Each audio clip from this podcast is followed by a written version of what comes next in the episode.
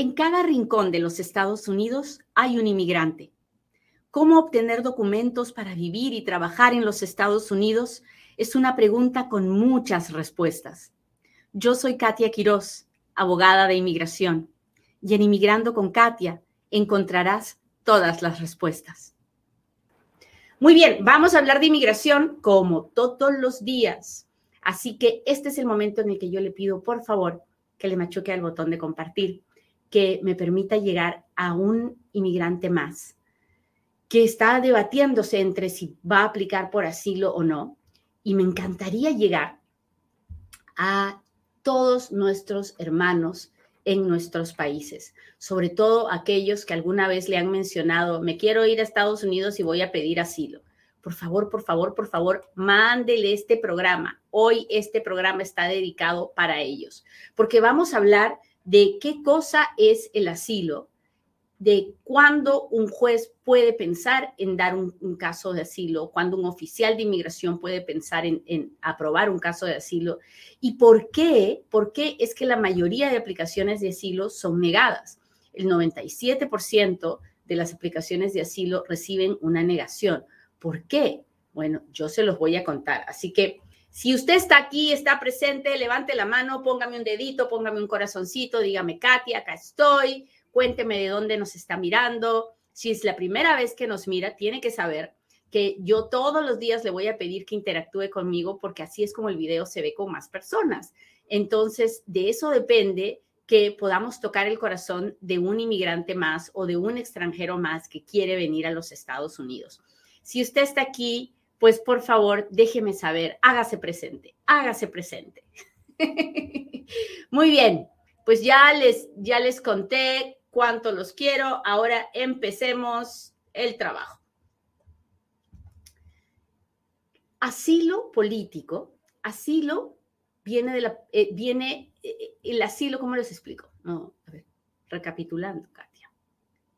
Asilo es protección, ¿verdad? Yo te asilo quiere decir yo te protejo.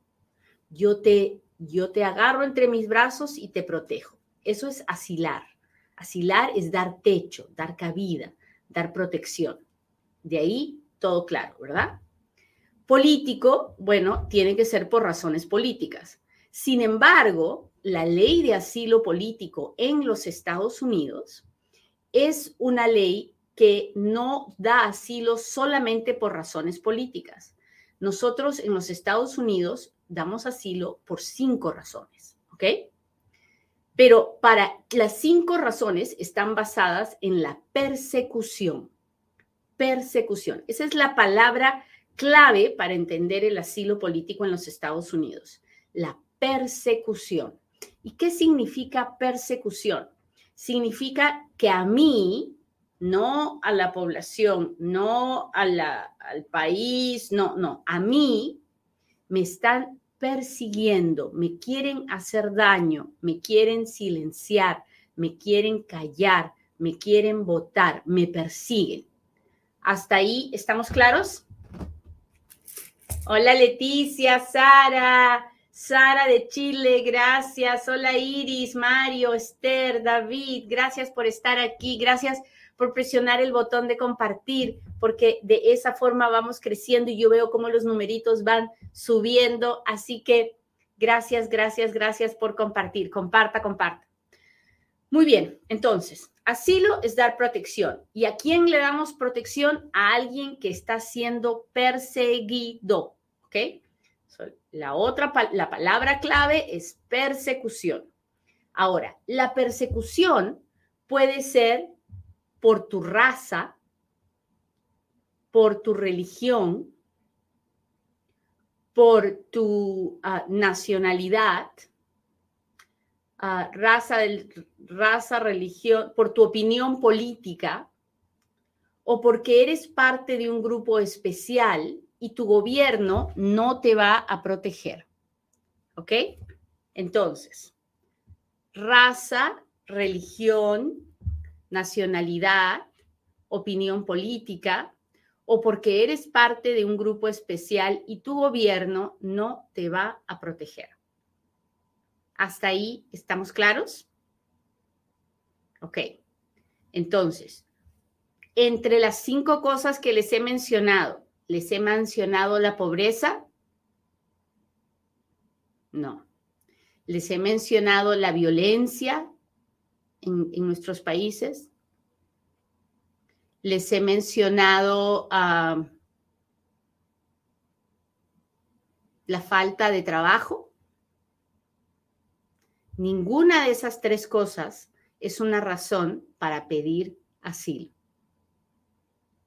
Y tenemos que quedar claros, ninguna de esas razones es una razón para pedir asilo. Si usted viene y se para en la frontera y dice, estoy viniendo porque no hay trabajo en mi país, tengo que darle de comer a mis hijos y no hay comida, eso no es una razón para pedir asilo político en los Estados Unidos. O estoy viniendo porque las maras han acabado con mi país y hay mucha violencia y uno tiene miedo de salir a la calle. Eso no es una razón para pedir asilo. ¿Hasta ahí estamos claros? Muy bien, entonces, ¿de qué se trata esto de la persecución por razones religiosas? Hay muchísimos ejemplos de persecución religiosa y realmente es una de las razones por las que es más fácil obtener el asilo, porque es muy, son las razones que son más fáciles de probar. ¿A qué me refiero? Por ejemplo, en Irak había una comunidad católica más o menos medianamente grande. Y en la época del talibán empezaron a matarlos. Y hubo una gran masacre de cristianos en Irak.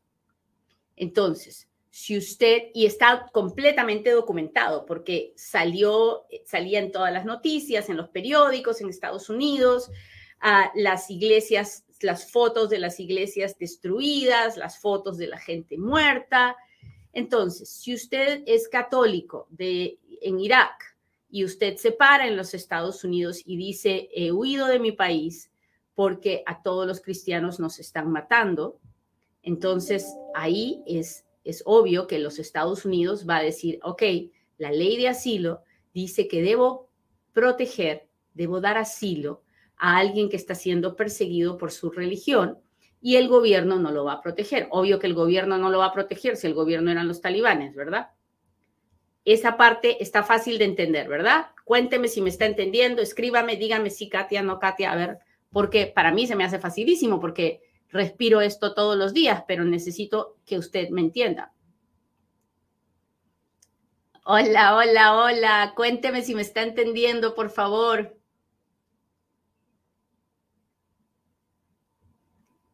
Hola, Alex, Alexa, Eric dice, es claro. Gracias, gracias, gracias. Gracias, gracias. Sí, Pedro, muchas gracias. Jaco de Vázquez, hola, gracias. Yadile, Jenny, muchas gracias por estar aquí. Miriam dice, entendido, muy claro. Saludos de Cuba, sí, sí, Papo dice sí, bendiciones, Rosa. Muy bien. Entonces, el asilo por razones religiosas es fácil de obtener si uno tiene evidencias. no puede usted venir mañana y decir, soy de la iglesia de la última piedra de Jerusalén y a nosotros nos persiguen.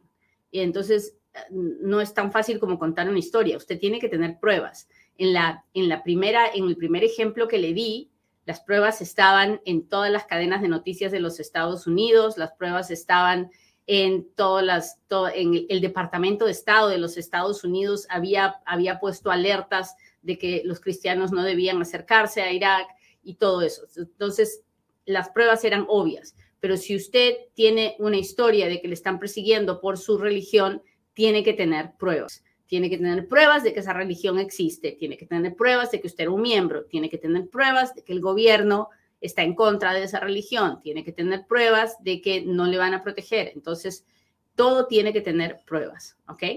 Ahora, persecución por mi nacionalidad. Bueno, ah, usted puede ser de, ah, de, una, de un país donde y, usted está viviendo en, ese país y de repente hay una guerra civil y el país se parte en dos. Ah, o algunos se quedan afuera y se quedan como eh, parias que no tienen nacionalidad y son perseguidos por el nuevo dueño o el nuevo, el, nuevo gobierno de ese país. Y entonces lo van a perseguir por su nacionalidad, porque usted no es parte de la nueva configuración del nuevo país. O usted está viviendo en, no sé, uh, las de nacionalidad son más, casos más difíciles de asilo y mucho más raros, pero puede ser que eh, que la Unión, ah, por ejemplo, ahorita mismo en, en, este asunto que tenemos con, con Rusia, ¿verdad? Y con, con todo este problema, toda esta guerra que están haciendo. Entonces, ah, ahí podríamos decir, pues estoy pidiendo asilo político porque soy de una nacionalidad que está siendo perseguida. Nos están matando, están haciendo guerra con nuestro país y nos están haciendo daño y, y, necesitamos protección. Ah, Así que nacionalidad es por ser ciudadano del país que eres. ¿Hasta ahí estamos claros?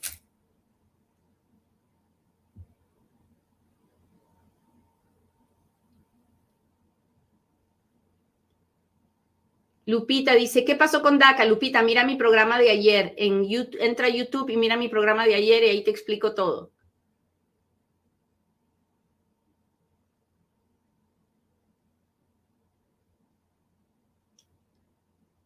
Gracias a todos los que están compartiendo. Puedo ver cada vez que comparten, puedo ver cómo los números suben y se los agradezco mucho. Ya hablamos de asilo por religión, asilo por nacionalidad. ahora hablemos de asilo por opinión política. Asilo por opinión política es cuando, primero, yo soy parte de una de un grupo político, no, no necesariamente tiene que ser un partido político, sino que puedo ser puedo estar del lado de una, de una vertiente política en mi país. Y tengo una opinión que va en contra de quien, de quien eh, gobierna el país. Y el, asunto no es tener la opinión. Tener la opinión puede tener cualquiera. El asunto es que a mí me persigan por esa opinión. Y ahí es donde la mayoría ah, pierde el caso, porque no es solamente probar que yo soy de un grupo político o estoy en contra del partido de gobierno. Tengo que probar que debido a mi opinión, el gobierno me persigue. La primera parte es facilísimo. Yo puedo decir, yo soy anti Maduro, yo soy anti los Castro en Cuba, yo soy... Esa parte fácil. El asunto es cómo pruebo que a mí me persiguen por mi opinión política. Para eso, mi opinión política tiene que haber sido pública, porque si yo tengo una opinión política en contra de un gobierno y me, y me quedo en mi casa y nunca salgo de mi casa y nadie se entera de mi opinión, no pasa nada, ahí no hay un caso de asilo. Pero si mi opinión política es pública, yo la expreso, yo me expongo, yo me arriesgo y el gobierno me persigue o alguien que está en control me persigue por mi opinión política y el gobierno no me está protegiendo, no me va a proteger, muchas veces es el gobierno el que me persigue. Entonces, recién puedo armar un caso de asilo político por mi opinión política. ¿Hasta ahí estamos claros?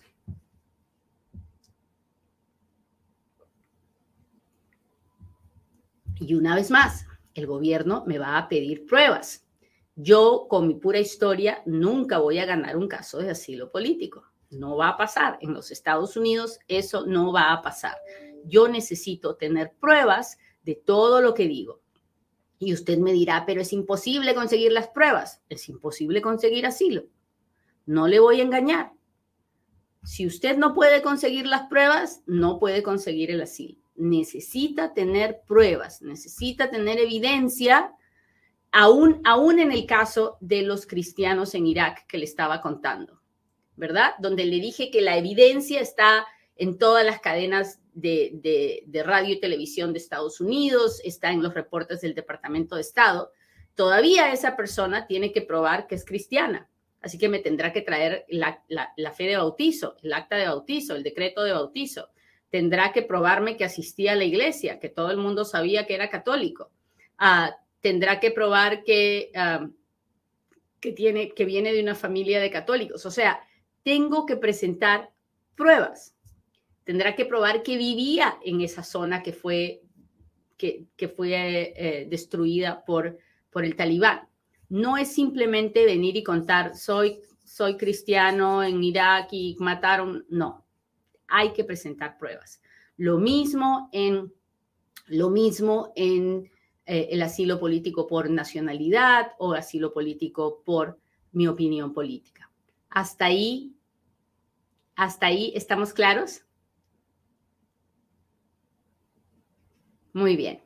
Ahora hablemos del asilo político porque soy parte de un grupo especial y mi gobierno no me va a proteger.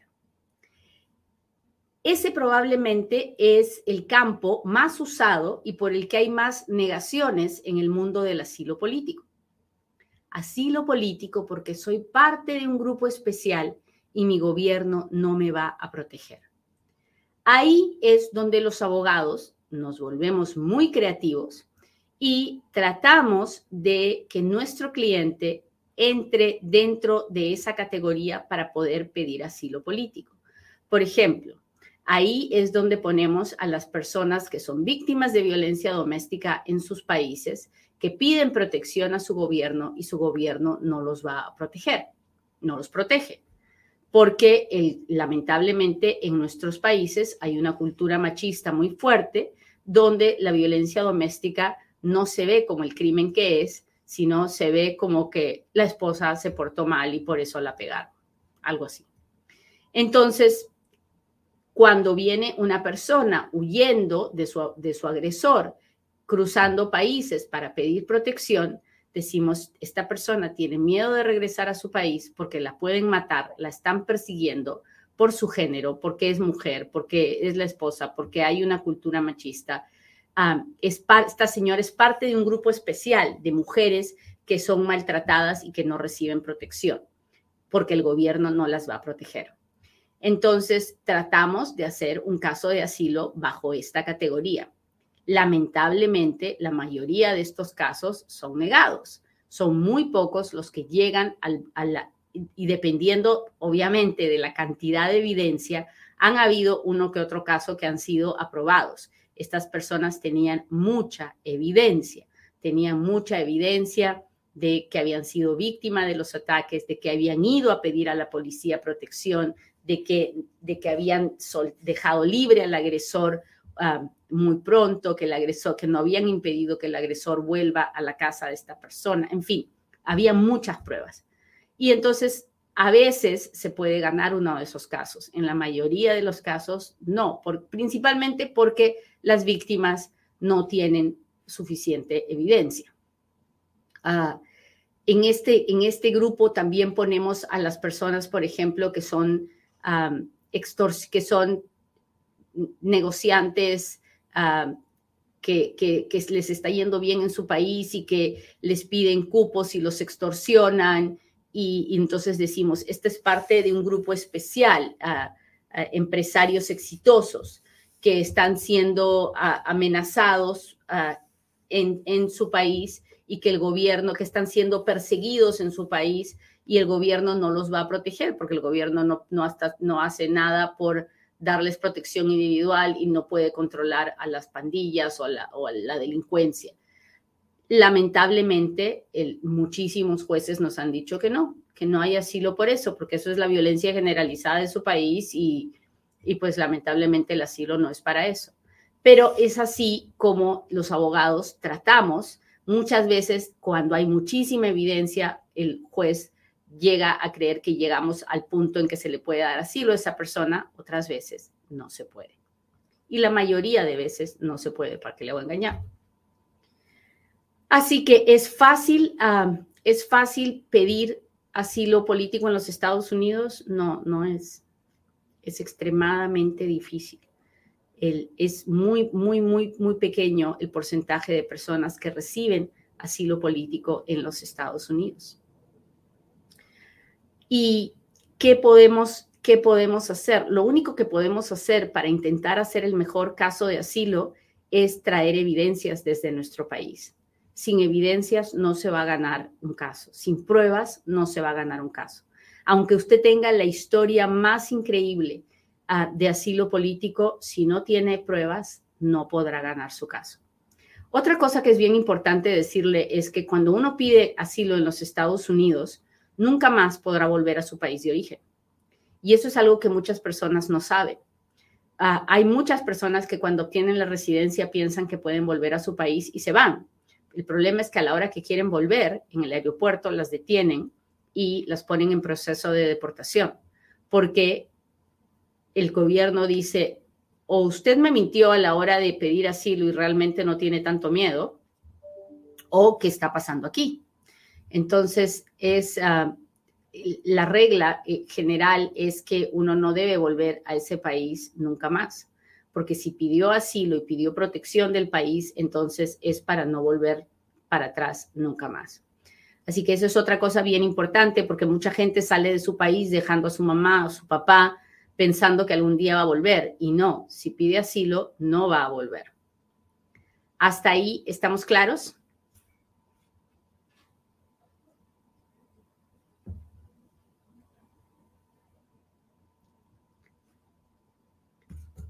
Ok, muchachos, me, acaban de contar que en, mis, a la hora que nos ponemos a conversar entre ustedes y yo, hay personas que están ofreciendo sus servicios de llena papeles o de notarios. Por favor, no lo haga. No lo haga, porque yo soy súper anti notario, anti llena papeles. Yo si algo combato es muchísimo es el trabajo de los llenapapeles y el trabajo de los notarios, porque creo que es extremadamente irresponsable ponerse a llenar formas de inmigración sin saber si pueden estar arruinándole la vida a alguien. Así que no usen mis redes sociales para ofrecer ningún servicio, por favor. Y si usted los mira y los escucha, no, los, no les preste atención porque no podemos exponer nuestras vidas en manos de ningún papeles ni de ningún notario. Espero que la clase de hoy día haya estado interesante y fácil de entender. Ahora sí, hágame sus preguntas porque ahora es cuando Katia responde.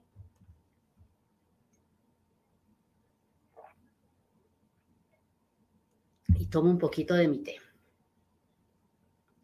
Ay, mis lentes están sucios una vez más. Pero ahí voy, ahí voy, muchachos, ahí voy. ¿Califican los salvadoreños para asilo? Y eso es una pregunta muy recurrente. ¿Califican, los mexicanos no califican para asilo, ¿verdad? Los salvadoreños tampoco. No importa de qué país usted sea. Si usted puede probar que está siendo perseguido por su raza, por su religión, por su nacionalidad, porque por su opinión política o porque es parte de un grupo especial y su gobierno no lo va a proteger, no importa de qué país venga, usted puede ganar su caso de asilo. Yo he hecho casos de asilo de mexicanos y los he ganado. He hecho casos de asilo de salvadoreños y los he ganado. y he hecho también casos que he perdido. No depende del país de donde usted venga, depende de que usted pueda probar los elementos requeridos para el asilo.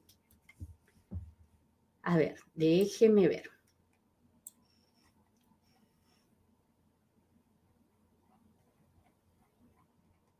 Estoy buscando los super chats y los super stickers. Acá está. Patti dice, no me dan una cita en el DMV porque mi permiso está vencido. Tengo TPS. Ah, Patti, lo único que puede hacer es mostrar la fecha de extensión o, llamar a un, a, un congresista o un senador en el estado donde usted vive para que le ayude a comunicarse con el DMV y le entiendan lo que está pasando. Déjeme ver otro. Franklin, si vine a Estados Unidos a los seis años de edad y soy residente por asilo, puedo regresar a mi país para ver a mi abuela enferma. Ahora tengo 16 años de edad y nunca he salido desde que vine a los Estados Unidos. Franklin, aquí faltan hacer muchas preguntas. ¿Sus papás ya se hicieron ciudadanos? Si los papás ya se hicieron ciudadanos, es muy probable que usted ya sea ciudadano.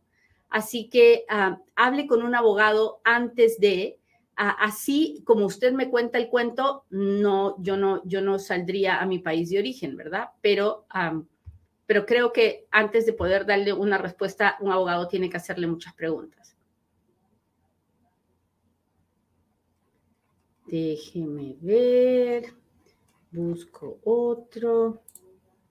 ¿Puede afectarme el haber pedido disability por mi embarazo al Seguro Social en el 2007 y estoy en proceso de inmigración por parte de mi esposo? Uh, Coria, si usted tuvo a su bebé ah, con Medicaid de emergencia, porque estaba indocumentada, no tenía aseguranza médica, ah, pero es así como tuvo su bebé, mientras no haya mentido, no creo que vaya a tener ningún problema. ¿A qué me refiero con haber mentido? A muchas cosas de esa aplicación. Así que hay que analizar eso antes de poder contestarle. Busque un abogado y hable con él en persona.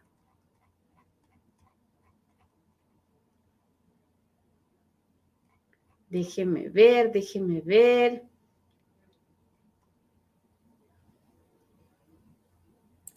Si es por deudas, ¿uno puede pedir asilo? No. ya le he dicho las razones por las que podemos pedir asilo. Deudas no es una de esas. Hola, si me aprueban el asilo, ¿puedo pedir visa para mis papás? Si le dan el asilo mientras usted es un niño, usted puede incluir en su caso de asilo a sus papás. Pero si le dan el asilo cuando usted es un adulto, solo puede incluir al esposo y a los hijos.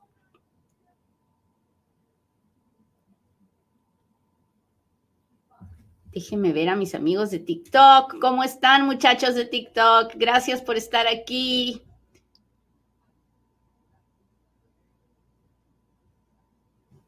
¿Puedo arreglar los papeles por medio de trabajo, pero tengo caso de asilo? No lo sé. Tienen que darse muchas situaciones para poder intentar algo a través del de el caso del empleador. Eh, sobre todo cuando uno tiene un caso de asilo pendiente. Ah. hola, Alma, gracias.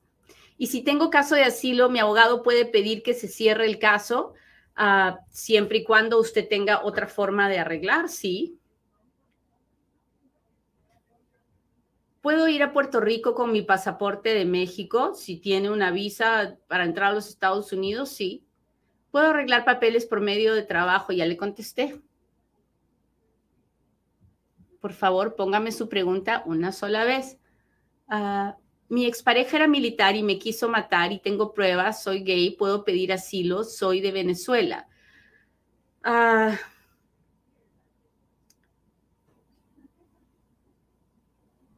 tendría que evaluarlo. No, uno, por ejemplo, las personas que son gay pueden pedir asilo solamente si las persiguen por ser gays y, su gobierno no la está protegiendo. Pero solamente por ser gay no es una razón para pedir asilo. Solamente, acuérdense de lo que les dije, uno tiene que probar la persecución. si usted está siendo perseguido por ser gay, entonces sí puede pedir asilo, pero si usted está siendo perseguido por un exnovio, que lo quiere matar a usted, no por ser gay, sino porque ya no lo quiere, eso es otra cosa, eso no es asilo. Si me aprueba el asilo, ya le, ya le contesté, por favor, no lo, ponga, no lo ponga varias veces. Hola, Lauris, ¿cómo estás?